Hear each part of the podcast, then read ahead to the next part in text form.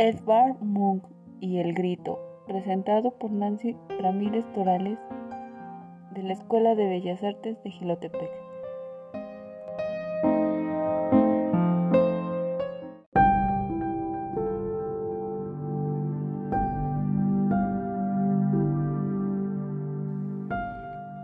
¿Por qué grita el grito de Edward Munch?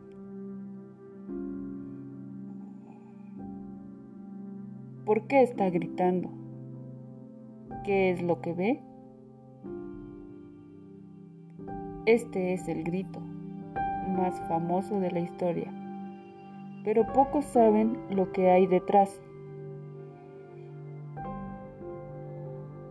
Lo pintó el artista noruego Edvard Munch en 1893 y esto es lo que dijo.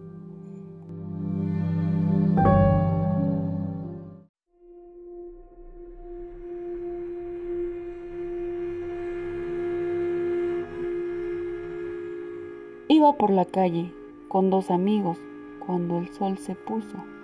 De repente, el cielo se volvió rojo sangre y sentí un estremecimiento de tristeza, un dolor desgarrador en el pecho.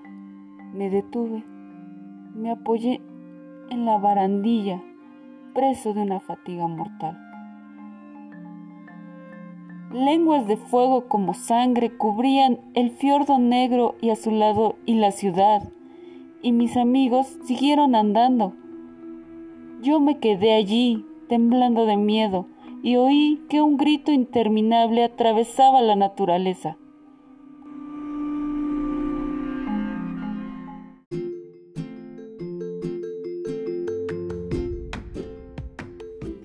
Sí, no hay duda de que es una de las pinturas más famosas de la historia.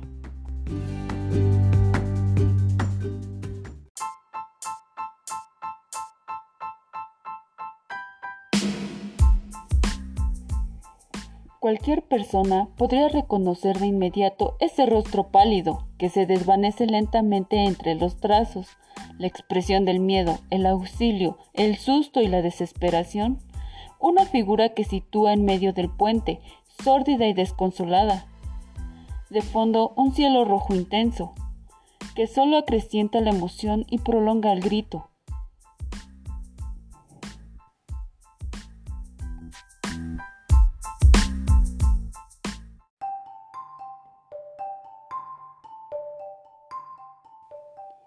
Tonalidades muy fuertes, líneas y trazos turbulentos, Podríamos decir que la personalidad de Munch se parecía mucho a sus pinturas.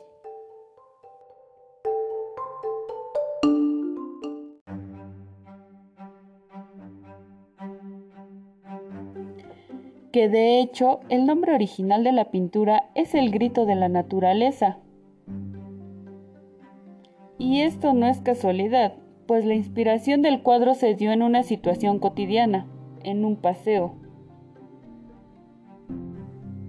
Munch plasmó esta sensación y momento en lo que se convertiría en su obra más representativa y una de las pinturas más famosas en la historia del arte. Fue también algo así como la consolidación de su estilo.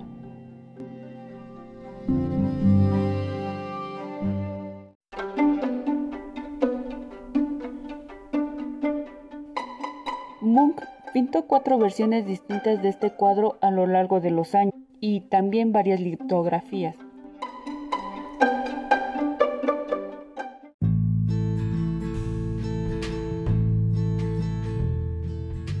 En la vida oscura de Munch, él se involucraba en peleas callejeras, tenía severos problemas de alcoholismo y fuertes conflictos emocionales en distintas relaciones de pareja. Todo esto se acudizó con los años y más adelante sufrió de alucinaciones y delirios de persecución. El artista se internó en un hospital para recibir terapia y atención médica. Podemos decir que tras muchas dificultades y crisis, las últimas dos décadas en la vida de Munch fueron en general tranquilas. El artista se recluyó en su casa en Oslo, donde procuraba una vida relajada bajo indicaciones de su doctor. Lamentablemente, esta vida plácida se vio interrumpida por la llegada de Hitler. Los nazis invadieron Noruega en 1940 y catalogaron las pinturas de Munch como arte degenerado.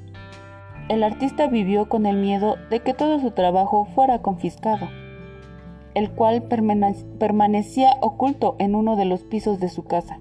Munch ya no vería esto, pues moriría a los 80 años en 1944. Irónicamente y tras todo esto de la invasión, le fueron organizados unos funerales tipo nazi, lo que hizo pensar a toda Noruega que el artista simpatizó en vida con Hitler.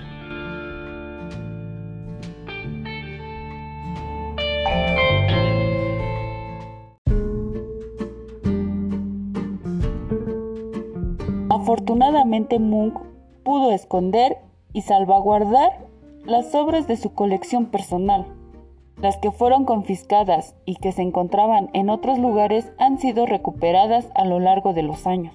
Otras más se han perdido irremediablemente. Tras la guerra, sus obras fueron preservadas en la ciudad de Oslo. 1963, la ciudad abrió el Munch donde el grito y la gran mayoría de sus obras pueden ser apreciadas. Y aunque robaron la primera versión de El grito durante un tiempo, después pudo ser recuperada. Desde entonces es una obra capaz de despertar una emoción y reacción inmediata, el grito de desesperación y la desolación que transmite la imagen, los trazos y sus colores.